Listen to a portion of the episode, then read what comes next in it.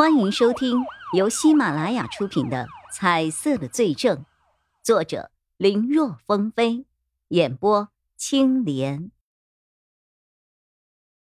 这也算是今天的压轴和惊喜了。郝浩然用中音唱了一首歌，而高玉则在一旁翩翩起舞。要知道，这两个人的年龄加起来都超过一百岁了，如此年龄还有如此的活力。看得旁人是十分的羡慕，都说这两人不管是在事业上还是在婚姻上都是成功的典范。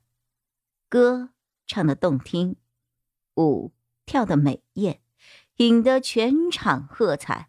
这绝对是今晚全场最佳 MVP 呀！可是，当二人上台的那一刻，叶一辉的脸色。就全变了。他在郝浩仁和高毅两个人的身上都看到了颜色。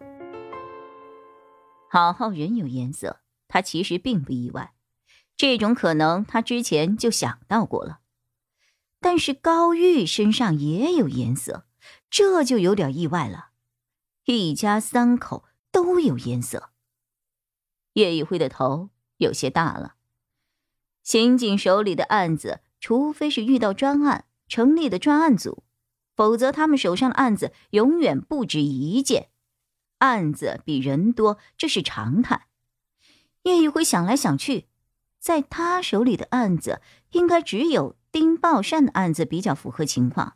虽然明面上已经结案了，但是作为丁宝善曾经想要杀死的人，霍敏忠的颜色还在。按照经验，那这个案子。就没有真正的完结。那么，郝浩仁和高玉二人也和高毅一样，在这个案子里代表着某种重要的存在吗？又或者，这些颜色代表的是凶手？婚礼过后，四人的行动继续着。如此，又过了三天，忙了一天没吃饭的叶一辉。在和孙伟策、钟离眼会合之后，一起去了附近的便利店买吃的。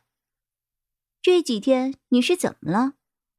钟离眼看着选购晚餐的叶一辉，忽然问道：“嗯，没怎么，什么情况？”叶一辉不明所以。你那天从婚礼现场出来，我就发觉你有点不太对劲儿啊。这两天我和你对练的时候。也察觉到你有些心不在焉的，尤其是你一看到意义，那种反应更加明显。怎么，你是喜欢上他啦？钟离眼用胳膊肘戳了戳叶一辉，脸上还带着几分笑意。我这人看姻缘可准了，单位里有好几位同事都是我撮合的，没有一个不说好的。我看呢。嗯，你和叶毅挺般配的，要不要我帮你撮合撮合啊？啊！叶一辉还以为钟离眼看出了什么，结果是乱点鸳鸯谱啊！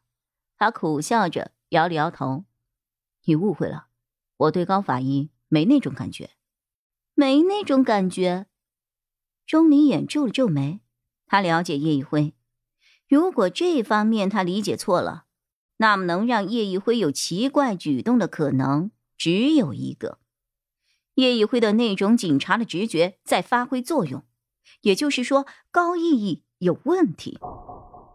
这个想法一冒出来，钟离眼自己都愣住了。这，这怎么可能呢？他了解叶一辉，但更加了解高意义。你是发现了什么？看叶一辉不想说。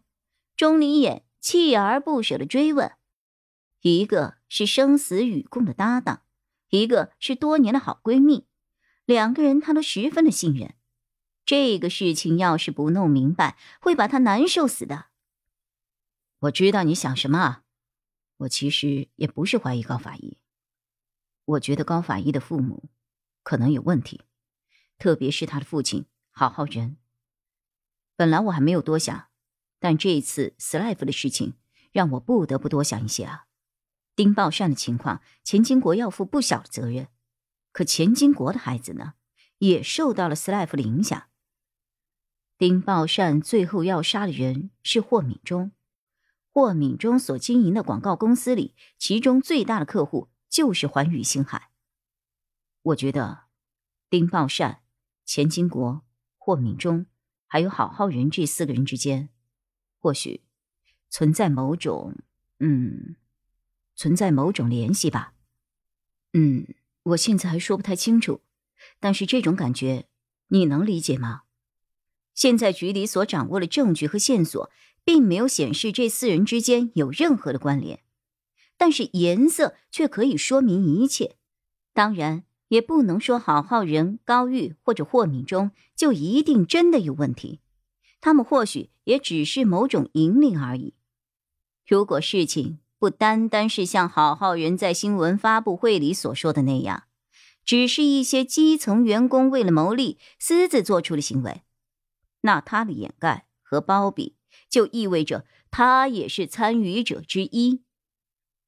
说到底，还是线索太少。这种似有似无、想抓却又抓不到的感觉，这几天一直困扰着叶一辉。钟离眼听完之后，陷入了沉默。他之前完全没有往这边去想，此刻被叶一辉一说。心里也不由得觉得，好像真有那么一丁点的关联。何况叶一辉说出了一些猜想和判断，在搭档了这么一段日子里，他已经是见过好几次了。虽说他的直觉不是每次都很准，但一次也没有错过。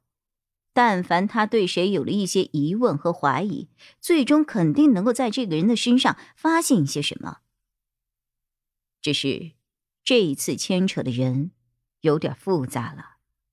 虽然不管是谁，只要犯罪了，肯定要将其绳之以法，但处理的方式上却有点不同。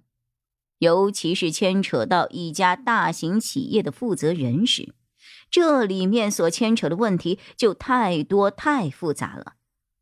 这不只是调查和逮捕一个人那么简单，如果处理不当。极有可能会牵扯到其掌控公司的很多方面，比如所雇佣的上千乃至上万员工的生计问题。